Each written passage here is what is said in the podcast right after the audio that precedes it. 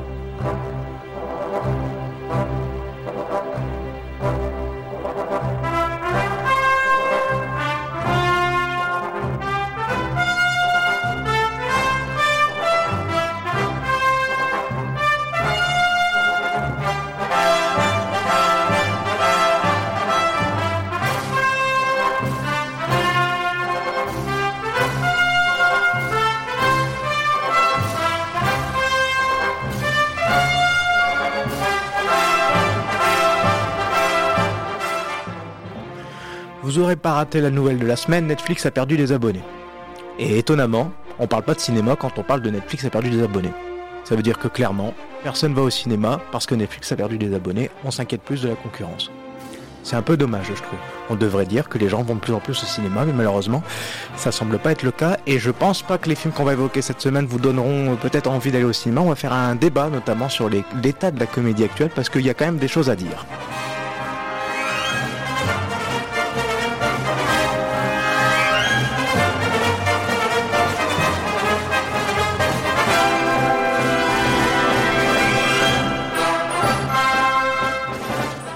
Alors vous l'aurez compris, quand je dis on, je veux dire bien sûr nous tous ensemble, tous ensemble autour de la table, euh, Jérémy, Pierre, Hotman et Flavie, vous évoquerez, nous évoquerons ensemble l'actualité de la semaine.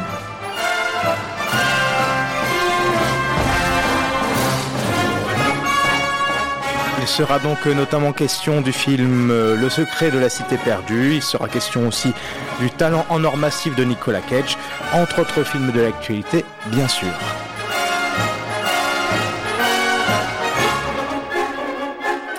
Vous l'aurez compris, c'est les aventuriers des salles obscures, il est 14h passé de quelques minutes, vous êtes sur Radio Campus, je crois qu'il est temps de parler de cinéma.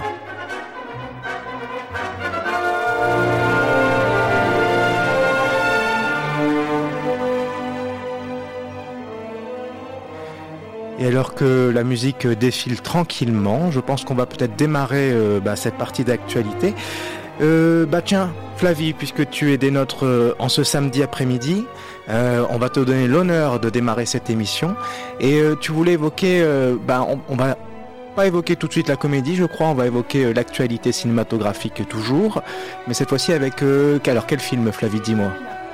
Alors, excuse-moi, j'ai oublié de démarrer ton micro, ouais, vas-y. C'est Murina, du coup. Murina, à Ouais. la pépite croate. C'est ça. Moi, j'ai beaucoup adoré. Et donc, avant qu'on parle de films qui nous ont euh, pas forcément plu euh, par la suite de l'émission, moi, je voulais vraiment revenir sur euh, Murina. Donc, en fait, c'est euh, le premier long métrage de la réalisatrice, du coup, qui est croate, Antoneta Alamat Kuzijanovic, pardon si j'ai écorché son nom, qui a été récompensé à Cannes et qui a notamment été coproduit par Scorsese. Donc en fait, c'est l'histoire euh, de deux générations de femmes piégées dans le machisme et la violence, euh, ce que la réalisatrice appelle la mentalité croate. Euh, sur une petite île vit Julia, une jeune femme de 17 ans qui est prisonnière de l'autorité excessive de son père. Et depuis sa naissance, elle n'a jamais quitté cette île, à la fois paradis et enfer pour elle, puisque son seul réconfort, c'est la mer qui est comme un refuge et dont elle explore les richesses. Et donc cette famille explose à l'arrivée d'un richissime ami du père avec qui elle finalement de s'enfuir. Donc c'est un univers et un personnage euh, qu'avait déjà exploré la réalisatrice dans un court métrage en 2017, un court métrage qui s'appelait Into the Blue. Et donc euh, l'univers qui est euh, merveilleusement bien travaillé dès les premières minutes où le film débute dans l'obs- l'obscurité des profondeurs sous-marines. Donc on est en immersion totale, on plonge avec Julia et son père qu'on distingue à peine. Et en fait il chasse une murène. Euh, au harpon, d'où le titre euh, Murina, parce qu'en fait c'est un animal qui résiste, euh, qui reste pour la plupart du temps caché, mais qui n'hésite pas à mordre tout intrus pour se défendre. Et donc c'est ce moment précis que la réalisatrice raconte, celui où Ju- Julia va doucement se rebeller contre son père tyrannique, chercher à se libérer des chaînes, familiales et essayer de, convaincre sa mère de partir. Parce que les décors sont magnifiques, l'île ressemble à une carte postale, mais on se rend rapidement compte que c'est une prison pour son héroïne qui n'a jamais bah, connu rien d'autre et qui s'ennuie à longueur de journée. Et donc on a l'arrivée de, de, l'ami de son père qui va faire ressortir toutes les, les contradictions. Donc il débarque de New York après sept ans d'absence et il veut investir dans le tourisme euh, local. Il est ouvert d'esprit, il a une aisance naturelle et il a un petit faible pour la mère de, de Julia. Donc euh, la jeune femme, elle l'idéalise complètement et elle va avoir l'espoir d'un avenir qui est différent de celui auquel euh, la destine son père.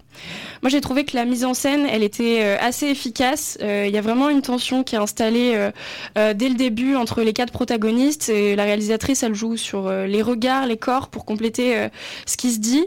On en sait peu sur le passé des, différents personnages parce que euh, c'est une, volonté de la réalisatrice qui laisse au spectateur euh, le soin d'imaginer d'où vient la frustration. Euh, le film doit aussi beaucoup à l'intensité de ses séquences sous-marines et donc du coup à son interprète principale, la jeune Grazia Filipovic, qui je trouve sublime notamment une, scène cruciale où après s'être fait enfermer par son père, elle tombe dans une grotte. Donc voilà, moi le, le film, j'ai trouvé que pour un premier film, il était très réussi, il nous fait plonger dans les abysses sentimentales et psychologiques de cette famille. Et donc franchement, je le recommande euh, pour changer euh, des comédies dont nous allons parler après. Effectivement. Alors, petite précision quand même sur, sur ce film-là, Murina. Euh, caméra d'or du Festival de- de Cannes Ouais, c'est 2021 et coproduit par ni plus ni moins que Martin Scorsese. Il avait dû flairer le talent. Effectivement. Voilà. Et alors, Flavie, juste avant de parler de la, de la comédie, puisque tu avais eu l'occasion de voir un autre film, on va dire peut-être un, un mot euh, brièvement. Euh, il s'agit de Ogre, euh, donc réalisation de Arnaud Malherbe, euh, Ouais. que tu as vu également. Oui, bah, il, revisite euh, le conte populaire euh, qu'on connaît euh, tous plus ou moins, j'imagine. Donc du coup, de, ce, cet ogre, ce monstre qui vit dans les bois et dont la légende dit qu'il mange des enfants. Donc là, le récit se, passe, euh, se déroule dans le Morvan. Donc en fait, c'est Chloé euh, et son jeune fils euh, Jules qui viennent s'installer pour fuir un, passé douloureux. Mmh. Et donc il y a des, choses un peu, un peu mystérieuses qui se passent. Il y a un enfant qui est abandonné, il y a des animaux qui se font déchiqueter. Donc ils imaginent qu'il y, a une bête qui se cache dans les bois et qui la nuit se réveille pour, pour manger voilà, ces animaux et, des enfants. Bah, c'est un film qui se présente comme un mélange de merveilleux, d'horreur et de fantastique. Mais pour être honnête, moi j'ai trouvé qu'il faisait absolument pas peur. Euh, il y a une ambiance, il y a, tout un travail de son parce que le petit Jules, il est, euh, il est malentendant, donc il a un appareil auditif. Mhm. Donc euh, il l'éteint et le rallume en permanence, ce qui fait qu'il y a un vrai travail de son. Mais au-delà de ça, on n'y croit pas vraiment. Même l'ogre, en fait, il c'est plus quelque chose d'abstrait et au final euh, on retient plus à la limite ce qui est intéressant c'est la relation entre cette mère et, cet enfant et tout ce qui est autour de, des peurs et des angoisses des enfants. Euh, parce qu'il y a du coup euh, les, adultes qui essayent d'expliquer les choses aux enfants avec leurs mots et les enfants qui comprennent très bien mais qui n'arrivent pas toujours à, exprimer leurs angoisses. Et donc finalement bah, l'ogre le monstre c'est peut-être ce qu'on n'arrive pas à affronter et, le passé peut-être qu'on fuit quelque part. Voilà. Moi j'ai pas trouvé que c'était un, film hyper intéressant, mais euh, à voir quand même. On retrouve quand même Anna Girardot dans, ce premier rôle pour ce film-là. Et, le petit Jules, euh, j'ai mangé son prénom, je crois que c'est Giovanni Puccino. ouais. Giovanni Pucci. Il est, il est Pucci, ouais. Il, est, il est très très bon, mais malheureusement ça suffit pas. On reste un peu sur notre fin. Vous aurez remarqué hein, le, petit point d'accent italien en le disant. messieurs, Jérémy, Pierre et Hotman, pourquoi n'avez-vous pas été voir ces films-là? Alors que visiblement c'était peut-être les films à aller voir cette semaine Hein, d'après ce qu'on va en parler peut-être tout à l'heure des autres films, des, comédies de, cette semaine. Euh, il y a Ogre, il y a donc Murina qui était euh, bon alors qui arrive, qui était présenté à Cannes l'année dernière et qui arrive cette semaine. Euh, et cette semaine, c'était les comédies pour vous. C'était Semaine comédie. Semaine comique. Il y en a pas mal qui sont sortis actuellement, que ce soit américains, des blockbusters américains ou des comédies françaises. Et moi, personnellement, je n'ai pas vu ces films-là parce qu'ils ne sont pas diffusés dans mon cinéma cambrésien. Donc, euh, ah oui, c'est ça aussi, il faut parler de la distribution. c'est vrai, ils, sont... ils étaient dans des petits cinémas. Et oui, c'est souvent, c'est souvent le problème entre les, les films qu'on souhaiterait voir en VO mais qu'on ne peut pas voir en VO parce qu'ils ne sont pas distribués en VO ou carrément pas distribués aussi dans, dans les films, dans les cinémas, pardon, effectivement. Et il faut bien le dire, les comédies ont la, faveur de, des distributeurs et c'est pour ça qu'on souhaitait notamment euh, évoquer plus largement cette semaine les comédies euh, de, de, la semaine, mais aussi plus largement le paysage des comédies euh, de ces derniers temps, puisque même les semaines précédentes, on a eu d'autres comédies, comment dirais-je, en programmation et notamment qu'est-ce qu'on a encore fait au bon Dieu Qu'est-ce qu'on a tous fait au bon Dieu qu'on Le troisième volet, oui. Voilà, on, s'y perd avec ces titres. voilà. Toujours est-il que voilà, on se demande effectivement ce que le bon Dieu nous a fait fait quand on va voir ce genre de film. Euh, mais euh, alors donc on va donc évoquer maintenant les, comédies. Alors euh, bah écoutez, moi je vous laisse un petit peu, dites-moi un petit peu ce que vous voulez évoquer en priorité. je sais qu'il y en a un parmi nous qui a beaucoup beaucoup souffert, n'est-ce pas Pierre? Le pauvre. je, suis le kamikaze des salles obscures aujourd'hui.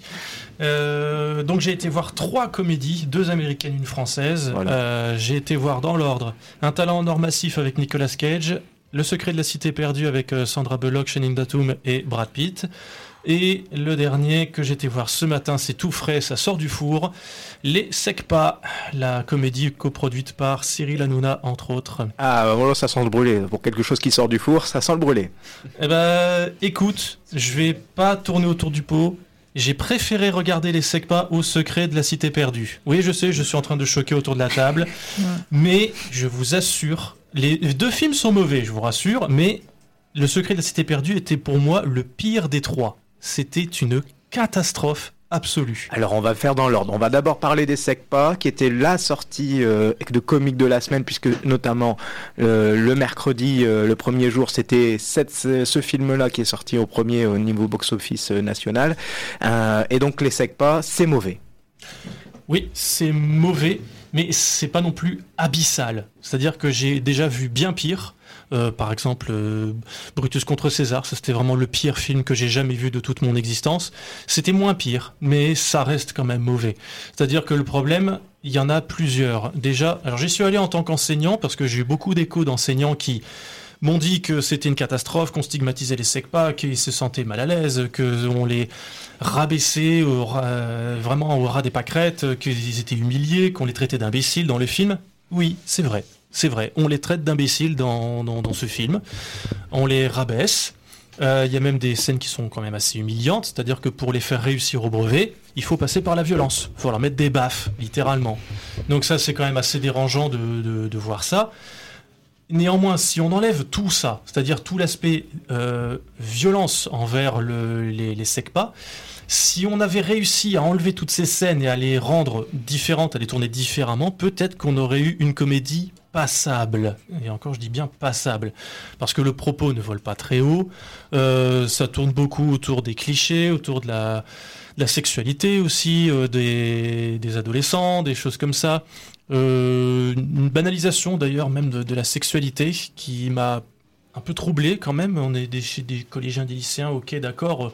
Peut-être qu'il y en a certains parmi eux qui se lâchent, mais là on dirait que c'est tout à fait normal que tous les jeunes sont des, bombe à hormones. Enfin, c'est, ça, c'est, par contre, j'ai trouvé ça assez glauque. Euh, après, il y a quelques petites choses qui, fonctionnent, quelques gags potaches qui, peuvent fonctionner pour un, pour un public qui est réceptif à ce genre d'humour. Mais sinon, ça vole vraiment pas haut. Et surtout, c'est hyper caricaturé, mais trop.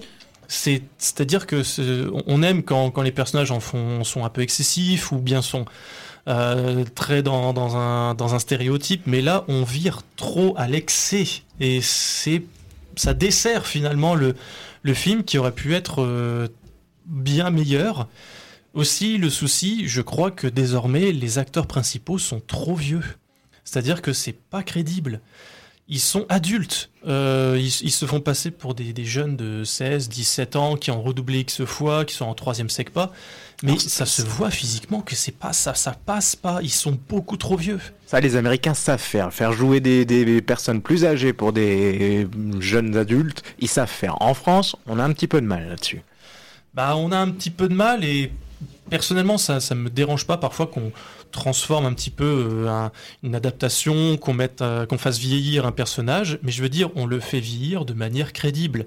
Là, ça, ça manque de crédibilité. Ils sont beaucoup trop vieux et ils ont des, des, remarques, des propos qui, bah, qui, qui ne collent ni au scénario ni au rôle. Donc il y a un problème de crédibilité, de même de, vraisemblance. Alors ça vient peut-être du fait que ce film est adapté d'une web série dans lequel il y avait déjà euh, les acteurs, semble-t-il, euh, et euh, donc du coup, bah, évidemment, pour faire le film, puisque ce sont les mêmes réalisateurs qui ont fait, enfin, la web série et le film, ils ont peut-être tout simplement pris les, mêmes acteurs, mais évidemment, le temps, le temps passe, quoi. Ce qui veut dire qu'à l'époque de la web série, ils avaient l'âge de leur rôle. À l'époque du film, évidemment, quelques années plus tard, ils l'ont moins. Bah oui, c'est ça tout, tout, tout l'enjeu et tout, tout, le problème. Après, c'est un choix, c'est un choix de, de, réalisation. Moi, personnellement, j'ai pas trop adhéré à, à ce choix. Peut-être que d'autres vont trouver ça euh, audacieux que ce soit les mêmes acteurs. Voilà, c'est ça, c'est quelque chose qui, qui relève de, des créateurs, les, les frères euh, Bourgueraba. Bourgueraba, tout à fait. Et le, mais le, le souci, c'est qu'ils ont dû quand même faire appel à des rôles supplémentaires, à des acteurs supplémentaires. Et euh, même ces acteurs-là qui, qui, ont été rajoutés euh, pour jouer d'autres rôles, bah, ça, ça, ça va pas. Ça va pas. Ils sont, ils sont trop vieux. Même les lycéens qui, qui sont censés jouer des, des terminales, ok, il y en a peut-être certains qui sont, qui sont plus matures que d'autres, mais là, non, ça va pas. On, dirait des étudiants en fin de master. Donc euh, c'est pas, ça, ça ne convient pas. Alors, tu as eu au moins le courage de voir le film. Merci. Parce que je sais qu'autour de la table, tu as des petits camarades, notamment Jérémy, qui voulait, qui, sait de quoi c'était le film, n'est-ce pas bah, Moi, la bande-annonce m'a suffi, c'est-à-dire que, surtout en France, il y a à peu près 100, 100 comédies, il faut faire un tri, il y en a 10, 10 euh, qui sont bonnes. Et là, la, bande-annonce euh, qui est censée montrer les, les meilleurs moments d'un film, euh, ça ne m'a pas attiré. J'ai tout de suite compris ce que j'allais voir finalement. Et non. Et tu vois, pour, rebondir sur ce que tu dis, sans comédie et 10 qui sont bonnes, là je suis pas d'accord avec toi. Parce que euh, faut reconnaître qu'en France, les comédies, c'est ce qui fonctionne le mieux.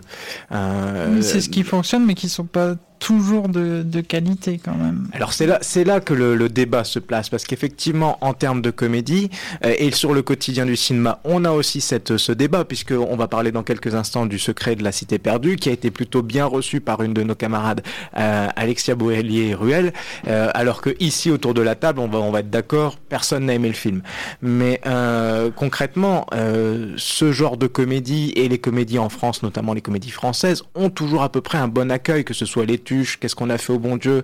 Et souvent, ces comédies-là se font malgré tout descendre, la plupart du temps, par la critique. Mhm. Et c'était peut-être aussi pour ça qu'on voulait faire ce débat, euh, d'évoquer un peu l'état de la comédie en général, parce qu'on se retrouve avec des comédies qui ont des castings, on va le dire, attractifs. Voilà, je parle de qu'est-ce qu'on a fait au bon Dieu, de la secret, du secret de la cité perdue, entre autres. Euh, et qui pour autant euh, ne fonctionne pas. Alors nous en France, et je vais rebondir sur ce que disait euh, sur le film qu'a vu Pierre euh, Secpa, c'est qu'on a tendance j'aimerais avoir votre avis là-dessus d'ailleurs, à euh, se reposer sur bah, soit les acteurs eux-mêmes qui font le film, comme Christian Clavier pour euh, Qu'est-ce qu'on a fait au mon Dieu et euh, tous les autres acteurs de, de, la saga. et ici sur Secpa par exemple, on prend bah, une, une, web série à succès, puis on se dit tiens on va en faire un film, une comédie. Et souvent on exploite une recette et parfois jusqu'à l'user au point où elle est plus euh, elle est plus euh, viable. Euh, moi je pense notamment donc à qu'est-ce qu'on a fait au mon dieu ici la web série qui devient un film de cinéma. On parle on pense aussi en France aux Tuches qui sont à leur quatrième je crois quatrième volet. Ce recette de la ce système de la comédie où à partir du moment où ça a fonctionné une fois on va essayer de le de le transposer ou de le faire euh, diluer au, fur et à mesure. Bah là, avec Qu'est-ce qu'on a fait au bon Dieu, ça a été vraiment un phénomène. Ça a été plusieurs millions, millions d'entrées pour le premier, premier volet. Donc on a tendance à, à étendre euh, jusqu'à là, jusqu'au troisième. Et c'est un peu pareil, par exemple, avec les tuches, où là, on est, on est quand même au quatrième, et le réalisateur a parlé qu'il était prêt à faire comme Fast and Furious et aller jusqu'à une dizaine. Alors que je trouve que plus, plus ça va, moins le film est, drôle et pourtant attire toujours euh, du public dans les salles. Ça, c'est quelque chose que je, je ne comprends pas. C'est un mystère pour moi. Alors, pour attirer le public dans les salles, je le disais tout à l'heure, vas-y, Hotman, je t'en prie, si tu veux réagir. pour, moi, tout s'explique. C'est-à-dire que depuis des années, on façonne un goût décadent et plus personne n'a la culture pour savoir ce qu'il va voir, tout simplement. On est issu quand même un pays d'une grande tradition de comédie qui va de Louis de Funès quand même à Coluche en passant Pierre Richard en passant par la génération Canal. Et aujourd'hui, on est dans une médiocrité. Je n'ai même pas les mots. C'est-à-dire qu'il y a, nous, notre matériel, avant tout, ce qu'avaient compris ces grands acteurs-là, c'était la langue française. Et en plus, pour le, euh, on avait eu la chance d'avoir le plus grand auteur de, de comédie, à savoir Molière. C'est-à-dire que tout était basé sur les dialogues. Même Audiard avait compris ça.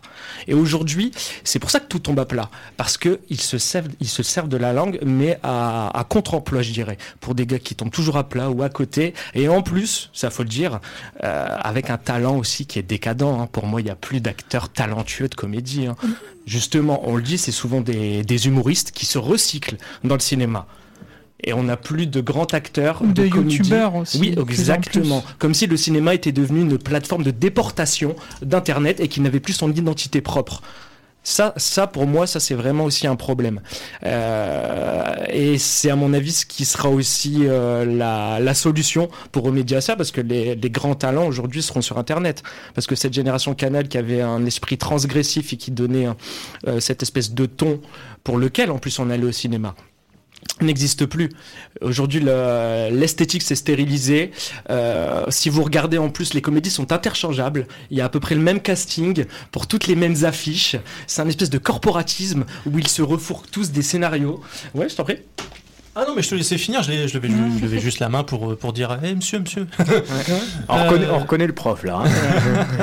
je ne veux pas déranger. Hein. Ouais, je t'en prie. Euh, moi, ce qui, ce qui me trouble, c'est que quand on prend des comédies comme par exemple, tu avais cité de Funès, etc., etc., c'est on a quand même tiré le gendarme jusqu'au bout, au point de le faire jouer avec des extraterrestres. Enfin, c tu voilà. respectes pas de Funès là. Hein. Vraiment là. Attention, les, les qui écoutent pareil, ça là. Pareil, euh, Pierre Léchard avec le Grand Blond, le retour du Grand Blond, etc. Voilà, ou les visiteurs on en a fait je sais pas combien, etc. C'est quelque chose qui est vieux comme le monde de faire des suites encore et encore et non, encore. Non, non, non, du tout. Ils ont réinventé au contraire la comédie. Justement, euh, Funès s'inscrivait dans le sillage de Molière, qui était, euh, d'ailleurs, il a repris le personnage d'Arpagon comme un, hommage à peine, à peine voilé. Il avait, en fait, il a tiré son personnage des comédies de Molière, à savoir le paternaliste, raciste, misogyne, irascible. Celui-là existait déjà dans le bourgeois gentilhomme et même dans Tartuffe. et en fait, quoi. Comment Un français, quoi. Un français, exactement, exactement un français. Et aujourd'hui, il était, ce personnage a été repris par Christian, par Christian Clavier, mais de, de manière, comment dire, euh, comme une contrefaçon, comme une imitation, comme une espèce de pastiche, sans en avoir le talent. Parce que ce qu'il faut dire chez, chez De Finesse, qui avait une formation musicale, c'est qu'il avait le sens du rythme, le sens du placement, la concision, la ciselure des mots un espèce de respect de la langue, une respiration organique, ce qui aujourd'hui n'existe plus parce qu'ils ne savent plus jouer. Et au contraire, là où je ne suis pas encore pas d'accord avec toi, c'est-à-dire que les, les comédiens qui les ont suicidés, euh, qui ont, pardon, suicidés, euh, exactement, qui les ont succédés, appartenaient euh, les, les postes 68 arts, étaient, issus de la comédie française aussi, ou du café-théâtre, mm. donc avaient une expérience aussi de jeu. Et justement, eux ont déconstruit ce que De Funès avait justement construit, euh, avec les bronzés, avec euh, les sous-doués ou avec les euh, le Père Noël est une ordure. Le Père Noël est une, est une ordure en renouvelant le genre de la comédie, justement en effaçant cette espèce de personnage paternaliste qu'avait créé De Funès. Et ensuite, on a vu la génération Canal, parce que ce qu'il faut dire aussi, c'est qu'au début des années 80, Canal Plus était le Netflix à peu près du cinéma. C'est-à-dire qu'on avait une baisse de la fréquentation des cinémas et Canal Plus avait investi. Et la contrepartie c'était que 25% euh, de ses recettes il devait les réinjecter dans le cinéma français. C'est pour ça que tout le monde connaît au tout, début des, des, téléfilms ou des films qu'on voyait on voyait avec la participation de Canal+. Donc pour eux la contrepartie c'était aussi d'envoyer leurs vedettes dans ces films là les Alain Chabat, les José Garcia, les Nuls, les Robin des Bois, les Jamel Debbouze, les Eric Ramsey, et j'en passe. Et qui ont, fait, on va le dire quand même, une bonne carrière au cinéma par la suite. Exactement. Ça, en fait, ça, ça a aidé à redéfinir le paysage cinématographique français. Et aujourd'hui, c'est que cette solution-là qui était envisagée à court terme, à long terme, on voit qu'elle s'est essoufflée. Parce que justement, ce que eux avaient, c'est-à-dire une vraie patte, c'était des, des vrais auteurs de sketch avec une vraie langue. Justement, pourquoi Ils avaient intégré cette tradition française de la comédie, comme je l'ai énoncé, qui partait de Molière, de De Funès, en passant par Coluche, au, au, post 68 art, à tout ça. Eux, ils avaient conscience de ça. Et aujourd'hui, c'est ça qui m'énerve en fait, c'est qu'on est en train de piétiner ce qui fait justement notre spécificité dans le cinéma français, c'est-à-dire la comédie. Et aujourd'hui, on en arrive à un produit bas de gamme, véritablement commercial, euh, qui oui, juste consumériste. Merci.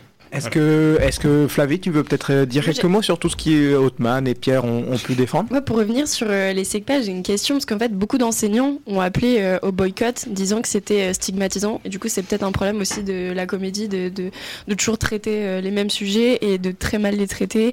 Est-ce que toi, tu partagerais cet appel au boycott ou? Non. Non, je, Merci, Pierre. je ne participe pas aux appels au boycott euh, d'une œuvre cinématographique, tout simplement parce qu'il faut se faire son propre avis. Euh, moi, j'ai voulu faire le mien en tant que chroniqueur des aventuriers et en tant aussi qu'enseignant et en tant que citoyen. Et je me le suis fait, et puis voilà. Alors, certes, mon, mes sous-sous sont allés à Canal+, parce que ce film, justement, Les Secpa, est produit par Canal+.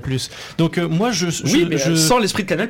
C'est pas le même esprit. non, c'est que ça a été racheté par Bolloré, on sait que c'est plus le même esprit. Le film est coproduit par Cyril Hanouna. Mais ce que je tiens quand même à souligner, c'est qu'il y a toujours des bonnes comédies. J'ai pensé quand tu parlais au Grand Bain, par exemple. Exactement. Non, je suis d'accord avec toi. il y a des éliminations. Il y en a toujours, et c'est ça qu'il faut défendre. C'est-à-dire que tellement on joue notre rôle de chroniqueur de descendre des films qui n'ont pas à être regardés, non pas parce qu'il faut le boycotter, mais juste parce qu'on n'a pas envie de vous faire perdre votre temps, d'aller passer presque deux heures dans une salle obscure pour un film nul.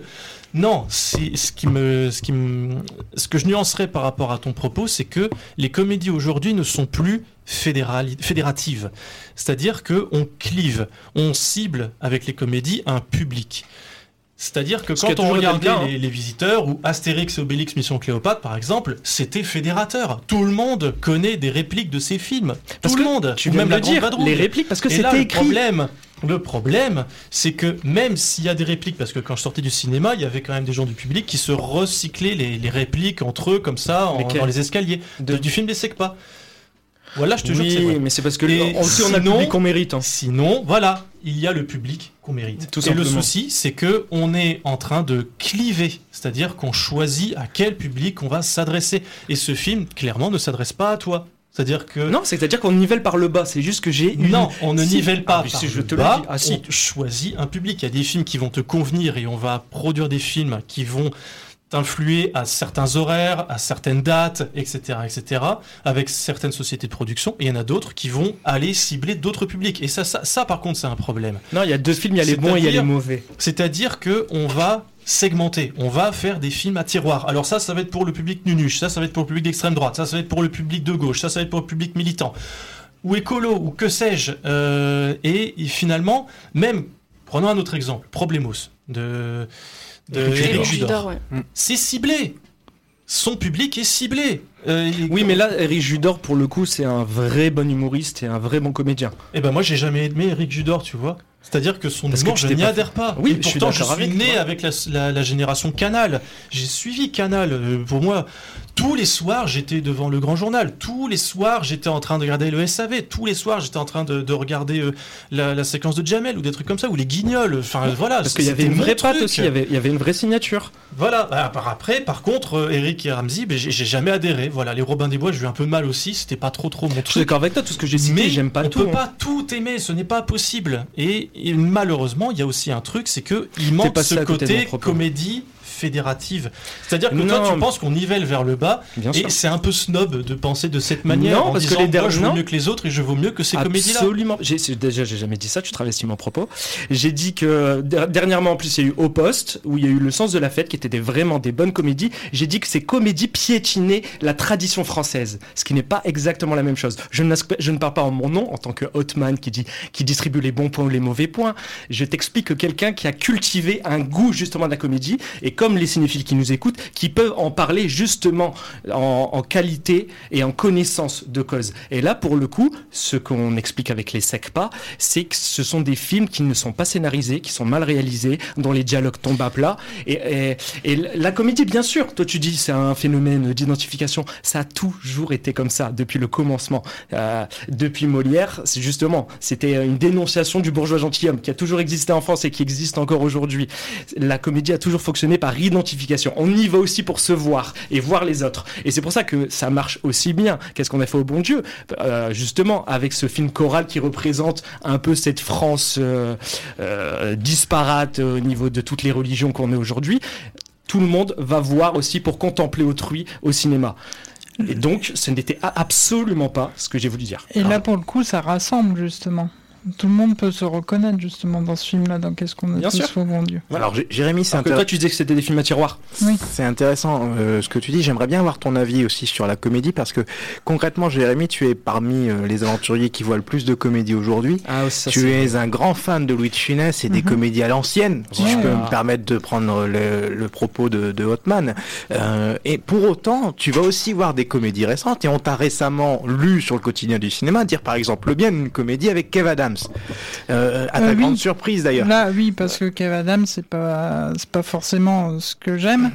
Mais là, je dois reconnaître qu'il a, qu'il a fait fort. Il a pris vraiment une comédie qui était intéressante. Ce que je veux dire, c'est que tu vas donc voir des films qui sont effectivement, tu, tu as été nourri par Mhm. cette comédie à l'ancienne, cette, ces grands visages de la comédie, ces grandes voix presque de la comédie euh, française, et en même temps, euh, tu vas voir ces comédies récentes. Euh, alors parfois en étant acerbe et en reconnaissant qu'effectivement il y a, y a ce, cette baisse de, du scénario, du des dialogues, etc. Mais il y a aussi, tu, parce que tu le- la couverture que tu en proposes, notamment lors de ciné-comédie, des événements euh, sur la métropole lilloise et sur le site du quotidien du cinéma, euh, bah, cet attrait du public que toi-même tu, tu, tu reconnais et que tu, tu, tu acceptes puisque tu y vas aussi, Mhm. en l'occurrence.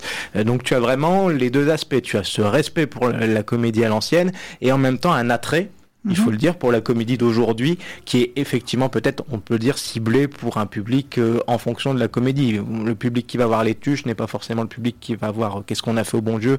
Euh, voilà, effectivement, on a peut-être aujourd'hui des comédies qui sont plus ciblées et moins populaires, je dirais, dans le sens à l'ancienne.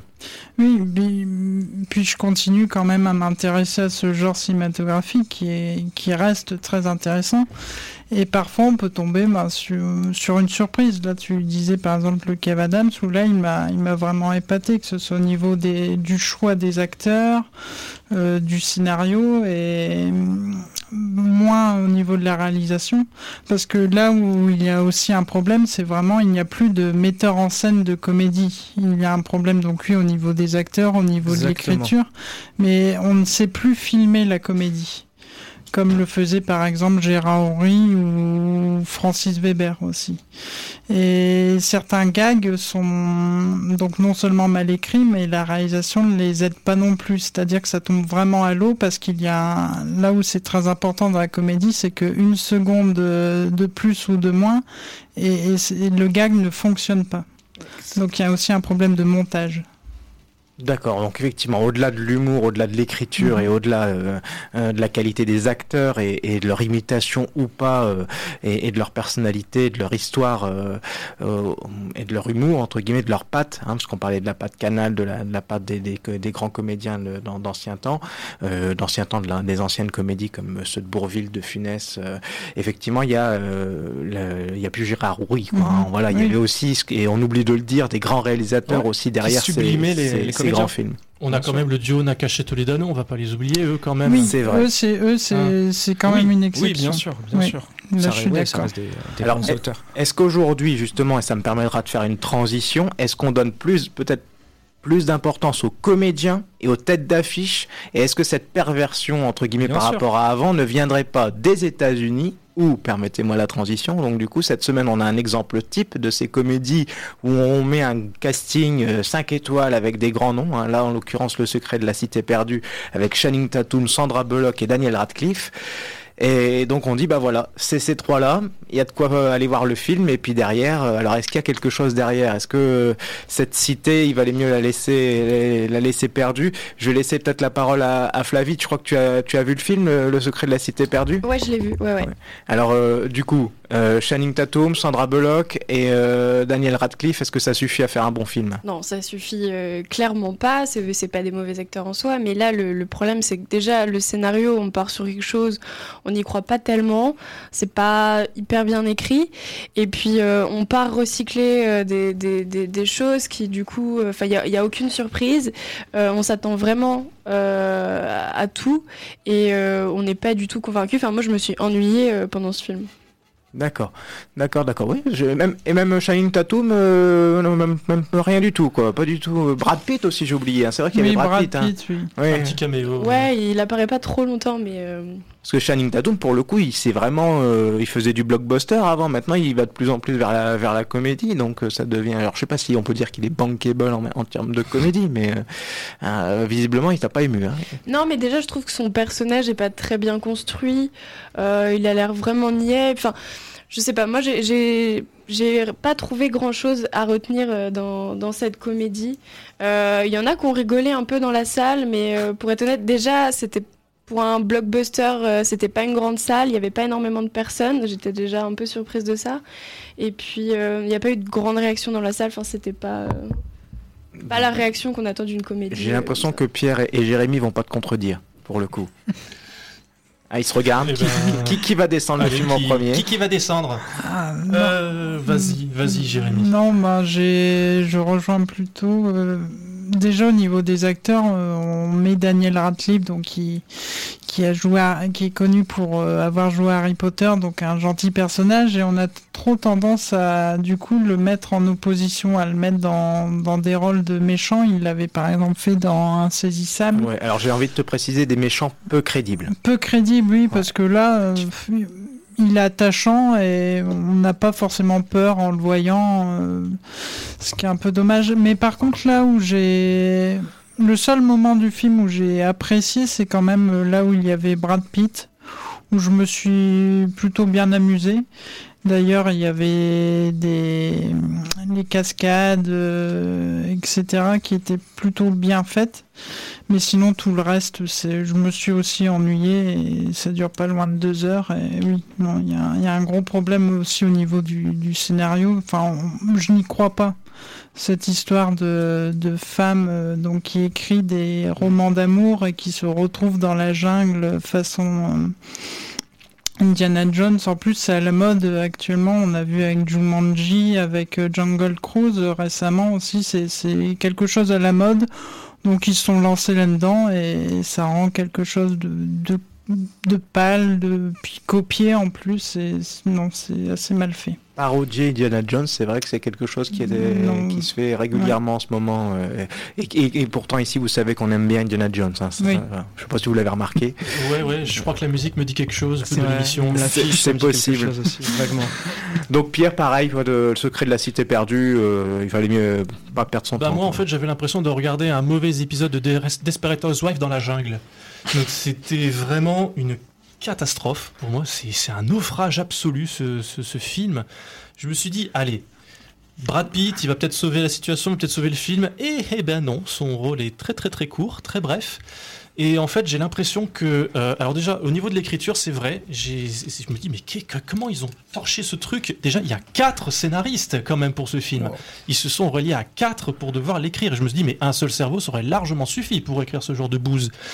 Euh, donc c'était un acteur par, euh, enfin un scénariste par, euh, par acteur en fait. Oui, pour être sûr que chaque chaque acteur ait le rôle qui lui convenait. Et aussi, je, je, crois que le producteur Seth Gordon, il s'est dit, allez, je vais faire un film où je vais reprendre la scène de la course poursuite en escarpin qu'on avait vu dans Jurassic World. Je vais reprendre aussi, voilà, Brad Pitt qui court avec Sandra Bullock dans une brouette avec ses cheveux qui, qui flottent au vent avec le souffle de l'explosion, et j'en fais un film.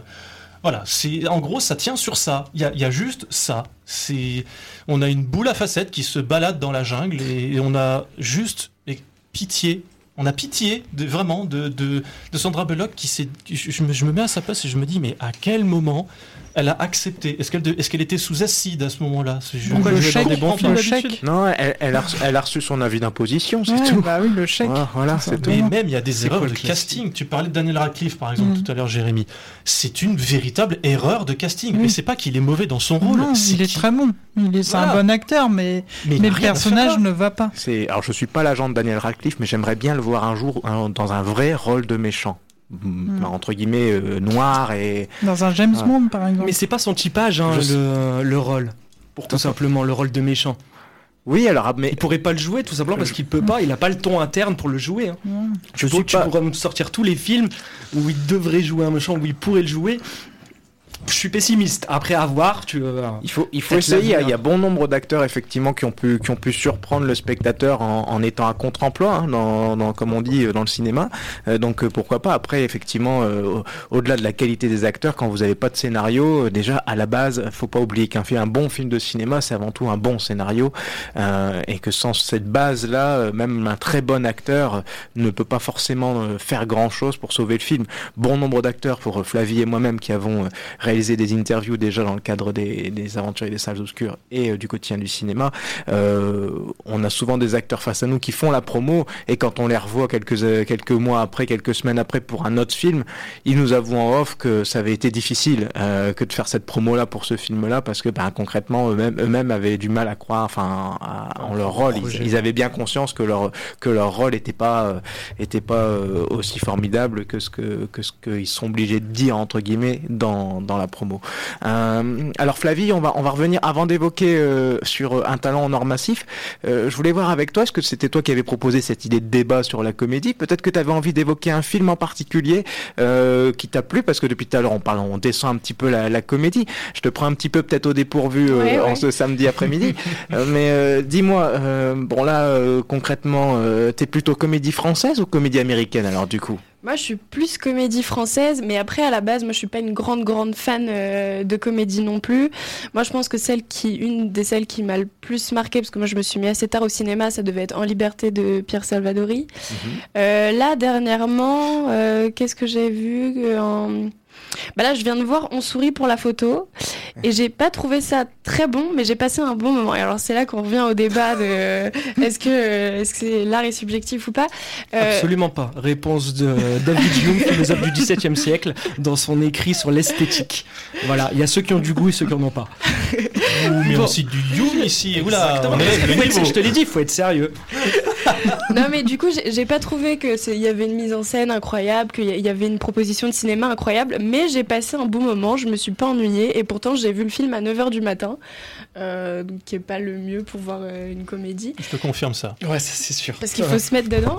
Mais j'ai passé un bon moment et euh, bah, du coup, j'ai eu l'occasion de rencontrer l'équipe et en fait, ils étaient tellement aussi sympas et, pour le coup, ils, avaient l'air tellement à fond dans leur promo que ça me donnait encore envie d'aimer encore plus le film. C'est vrai qu'il faut pas oublier cet aspect-là aussi des comédies, c'est que bien souvent elles sont promues, largement promues, que les interviews sont nombreuses, qu'on les voit beaucoup à la télé et que du coup ça entraîne évidemment, on va dire une sympathie pour l'équipe du film. Et du coup forcément ça, ça comment dirais-je, ça favorise, euh, on va dire une bonne entrée en matière pour le film. On oublie aussi que bien souvent dans ces comédies-là, elles démarrent par une tournée d'avant-première comme c'est le cas pour la, comédie que tu citais. Et que évidemment après il y a le jeu de bouche à oreille, que ce jeu de que d'avant-première favorise forcément le film puisqu'on les, le spectateur ont l'occasion de rencontrer même brièvement l'équipe du film. Et que forcément ça influe sur la qualité du film. Beaucoup de gens vont dire bon le film il était pas terrible terrible mais après euh, on a pu échanger ou j'ai pu avoir des propos avec l'acteur que je voulais voir etc. Donc forcément on en ressort de la soirée avec un, un avis plus positif que si on avait peut-être été voir le film seul. Bah, comme disait Pierre Dac, l'humour est une chose trop sérieuse pour être confiée à des rigolos. Voilà, moi aussi j'élève le niveau. Ouais. c'est une belle conclusion sur l'état général de la comédie. Ah, c'est bien Pierre Dac, c'est une bonne référence. Une bonne référence. Ouais, ouais, exactement. Ça change de Gérard Marac, Majax, si vous me oui, permettez. Oui, on va éviter ce genre de références douteuses. Voilà. Ici, pour ça s'appelle à nous. Euh, vous voyez, ça a eu même du mal à sortir. Euh, écoutez, on va enchaîner. Il est 14h qui a passé de 46 minutes. On va enchaîner avec le dernier film qu'on voulait euh, évoquer et non des moindres, puisqu'il s'agit d'un talent en or massif. Donc avec Monsieur, si vous me permettez, Nicolas Cage, parce que pour le coup, euh, là, je sais, c'est pas un grand spécialiste de la comédie, mais par contre, il sait, moquer, il sait se moquer de lui-même, et c'est ce qu'il fait un petit peu, euh, je crois, dans, dans, dans, ce film. Alors, qui parmi vous voulait absolument euh, évoquer ce film en, priorité? Ah, je vois que tous les doigts se tournent. Je propose qu'un autre talent parle de ce film, parce que le nôtre aussi, il est en or massif. Merci. Oh, quelle, introduction. Bravo. Merci. Alors, un talent en or massif, comment dire? Donc, pour résumer le pitch euh, grosso modo, Nicolas Cage joue son propre rôle d'une version de lui un peu distordue, c'est-à-dire euh, cet acteur surendetté qui cabotine et qui a la recherche justement d'un grand film pour pouvoir relancer sa carrière. Et côté famille, plutôt en déshérence puisqu'il a une relation complètement chaotique avec sa fille. Et pour euh, justement relancer sa, sa filmographie euh, qui est éteinte, il accepte l'offre d'un milliardaire euh, de normalement tourner un film pour lui. Donc ça c'est le pitch. Et donc le film est accentué sur le statut légendaire de Nicolas Cage. Donc ce statut légendaire, à mon avis, qui vient plus de l'élasticité filmique de sa filmographie tout simplement qu'à la qualité proprement artistique, je pense, de Nicolas Cage. On est tous d'accord, on a plus ou moins, même plus, de l'affection et de la sympathie pour lui, euh, plus par rapport à mon avis à ses choix de carrière qu'à la pertinence euh, de sa filmographie. Alors, euh, il, faut, il faut juste rappeler peut-être que Nicolas Cage a été un acteur, de films d'action euh, qui a connu une heure de gloire aux, aux États-Unis et qui a eu une traversée des déserts assez longue. Et en fait après il s'est re, remobilisé il s'est fait refait connaître petit à petit vers des productions euh, de second plan voire de troisième plan aux États-Unis. Et il s'est construit une certaine aura un certain aura pardon dans ce dans ce type de production. Et aujourd'hui euh, on l'a vu récemment je crois dans un film qui s'appelait Pig euh, au, cinéma et on, assiste, on va le dire, à un retour au, premier plan, hein, où il reprend des rôles au cinéma, alors que pendant des années, clairement, on ne le voyait plus au cinéma. Parce qu'il était vraiment endetté et en fait, il acceptait euh, des, petits rôles pour pouvoir sortir sa mère d'un hôpital psychiatrique. Ça, ça c'est la petite histoire dans la grande Ça, c'est la petite histoire dans la grande histoire. Et en fait, pour revenir à un talent normatif, donc si on reprend le titre, le titre est hyper hyperbolique. C'est-à-dire que le film est constamment sous l'égide de cette de ce phénomène d'amplification, euh, parce que le, le, titre aurait pu s'arrêter à tout simplement un talent en or, mais le mot qui fait la différence est massif. Et donc, euh, pourquoi avoir choisi Nicolas Cage? C'est là que le réalisateur est très intelligent, parce qu'au passage, c'est un film qui est raté, mais qui fait penser. C'est pour ça que le film, euh, je le trouve complètement paradoxal, euh, parce que le jeu en lui-même de Nicolas Cage est complètement antinomique et contradictoire, c'est-à-dire que en lui-même cohabite à la fois un côté sensible, sincère, à la limite fantaisiste, et d'un autre côté, il a, il a ce côté baroque, exubérant, bouffon, à ce, même ouais, bouffon, cabotin, et je dirais même presque destructeur de lui-même ou de son image qu'il a, qu'il a, qu'il a, qu'il a essayé de construire. Donc en fait, euh, le réalisateur qui s'appelle Tom Gormican, Gormican sûrement. En fait, lui se saisit du paradoxe de l'acteur et de la dichotomie en fait euh, qui est inhérente à Nicolas Cage, qui incarne à lui seul à la fois les films d'auteur et les films industriels. Et ça se voit d'ailleurs dans le film avec toutes les références, parce qu'on a des références hyper élitistes. Le Roi Lear de Shakespeare, Miles Davis, qui côtoie à la fois euh, des Vance, euh, des céréales Kellogg's, le film Paddington 2. Et en fait, le film euh, est une espèce d'hybridation ou d'oscillation complète entre ces deux pôles-là. C'est-à-dire que l'intérêt aussi de, de, Tom Gormican, et c'est là que artistiquement c'est profond, mais dans la réalisation c'est raté, je trouve. C'est qu'il y a cet effet d'hyperbolisation pour que nous on comprenne en tant que spectateur qu'on est face à une caricature, que suite à ça, on a, un, espèce, une espèce de conscientisation, qu'on prenne du recul, qu'on se sente en face de quelque chose de parodique, de canular, afin qu'on prenne de la distance sur notre propre regard en tant que spectateur. Ça, c'est profond comme idée. Mais le problème, c'est que la caricature prend les trois quarts du film. Donc le film devient caricatural. Là est le problème. Donc, ce qui est vraiment intéressant, et je mettrai le doigt là-dessus, c'est que le film est à la fois une fable sur le cinéma des origines et sur celui qu'il est devenu. C'est-à-dire à, l'origine, euh, on est tous d'accord, c'est le cinéma limite primitif, mythologique. Et aujourd'hui, on est dans une espèce de postmodernité. Et on l'a vu d'ailleurs avec le film Matrix, où de plus en plus, on est face à des films dans les films. Par exemple, Matrix, euh, Reeves devient le concepteur de jeux vidéo du film Matrix. La Nicolas Cage, dans ce film-là, joue lui-même recherchant un film. C'est-à-dire que le, le cinéma est devenu un espèce de rêve complet sur lui-même. Et ça pose des questions intéressantes, c'est-à-dire qu'un petit bonhomme, par exemple, dans le cinéma des années 70, si je prends la plus grande période de cinéma, dans le Nouvel Hollywood, quand il cherchait à aller au cinéma, il se faisait un espèce d'habit de conte de fées, où il cherchait à se faire un corps exceptionnel en voyant Brando dans un tramway nommé Désir, pour nos plus grands cinéphiles.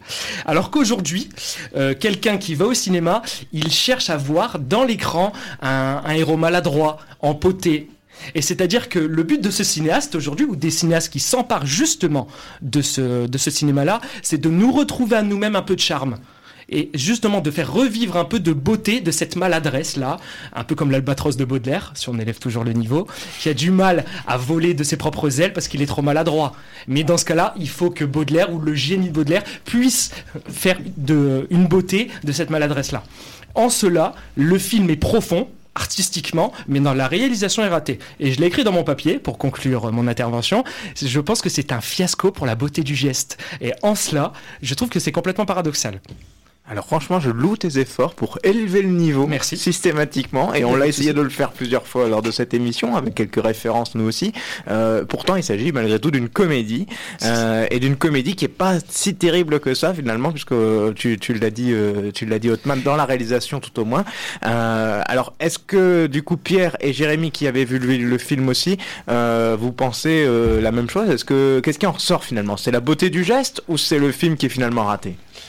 Alors, je rejoins Otman sur pas mal de, sujets, notamment sur euh, l'aspect dichotomique de Nicolas Cage. Pour moi, justement, cet aspect un peu raté, un peu triste, qui aime le cinéma d'auteur, qui, est cinéphile, etc. Pour moi, c'était un peu le côté Pierrot du Nicolas Cage. Et son côté baroque, bah, c'est clairement Harlequin, pour euh, toujours rester dans un niveau élevé. Et sinon, bah, moi, le souci, ce qui m'a dérangé, c'était pas l'aspect caricatural. C'est-à-dire que le problème, c'est que le film a voulu mélanger un aspect euh, autobiographique avec un film d'action. Et moi, c'est le côté film d'action qui m'a dérangé. Ça dessert le propos. Je me suis beaucoup plus amusé et beaucoup plus marré dans la première moitié quand je voyais Nicolas Cage en pleine galère et en pleine dépression nerveuse, en pleine euh, auto-conversation avec euh, son, son agent, lui-même, avec son agent, avec tous ceux qui l'entourent, sa famille, sa fille, etc., etc., ou même d'autres réalisateurs. J'aurais voulu continuer à voir ça. C'était pour ça que j'étais venu voir le film. J'en avais strictement rien à faire du côté action et malheureusement on m'a servi ça un petit peu de force. Limite je me sentais comme une oie avec un entonnoir dans la gorge. Donc euh, non, sur la fin j'étais déçu. J'étais déçu et je rejoins Hotman sur ça, c'est que le film est malheureusement, et je, le dis bien malheureusement parce que je voulais qu'il soit réussi, mais en fait il n'atteint pas sa cible. Il est raté sur la fin.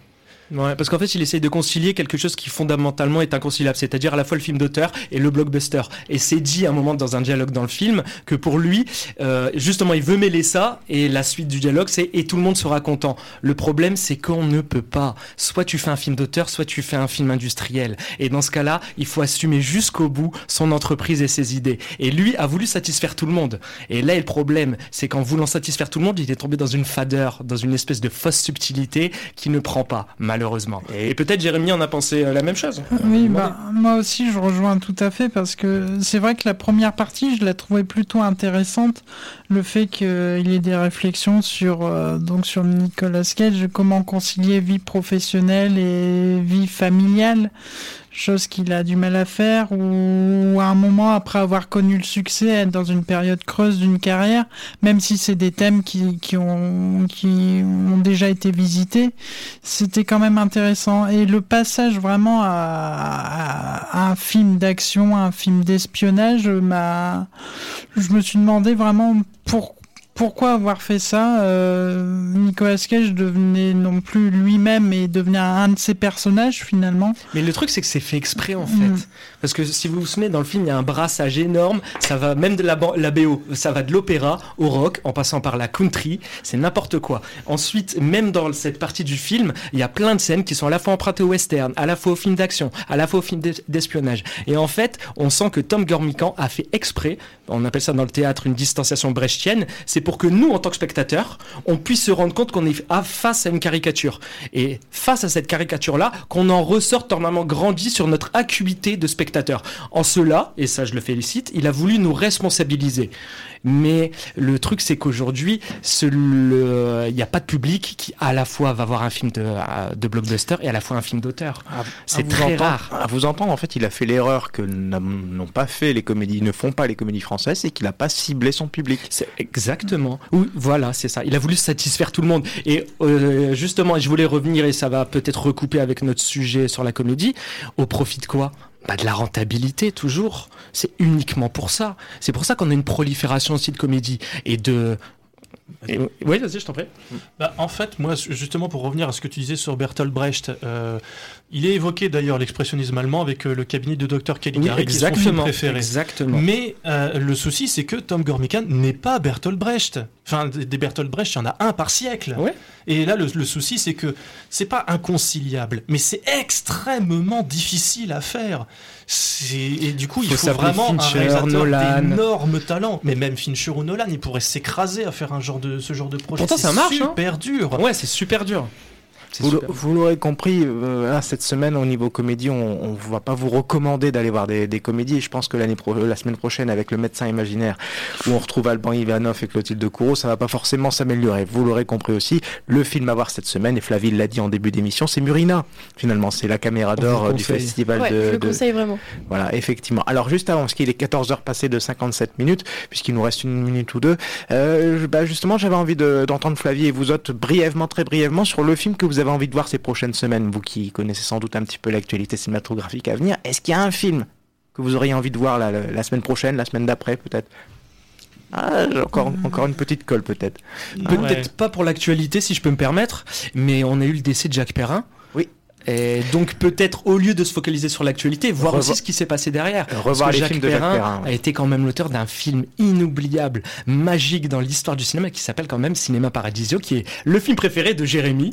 Et donc je lui laisse la parole sur ce oui, de, sur Jacques Perrin. de Giuseppe Tornatore qui qui, moi, il y a une scène que je peux revoir sans arrêt qui me donne toujours le même, les mêmes émotions. C'est la scène finale moi, du moi, film. Moi, me fait pleurer, moi, je chiale. Avec la musique de Ennio Morricone et son fils. Une des plus belles scènes du cinéma. Magnifique. Et là, Jacques Perrin, il le, il joue pas, il vit vraiment la scène et qui est extraordinaire. Et Jacques Perrin, c'est aussi donc un grand acteur qui a joué pour Pierre Schoendorfer dans 317e section, Le Crabe Tambour, ou bien chez Costa Gavras qui joue le photojournaliste dans Z. Euh, aussi chez Jacques Demy. Et c'est également un grand réalisateur de documentaires qui, qui montrait la beauté de la nature et des animaux. Et un producteur qui, qui prenait des risques. Donc c'est vraiment un très grand du cinéma français, qui, cinéma français qui disparaît.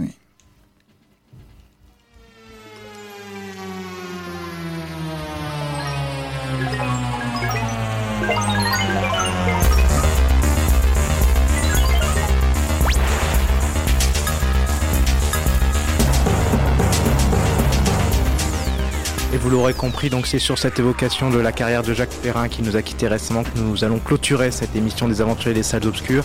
Une émission animée par Jérémy Joly, Pierre Deplanque, Otman Lateb et Flavie Kasmerziak. Euh, nous nous retrouverons donc la semaine prochaine. Alors je ne saurais pas vous dire encore aujourd'hui si ce sera du cinéma, des magazines, des séries, mais ce que je peux vous dire c'est qu'on sera à l'antenne la semaine prochaine si tout va bien. Bon après-midi à vous et tout de suite la suite des programmes sur Radio Campus. Au revoir.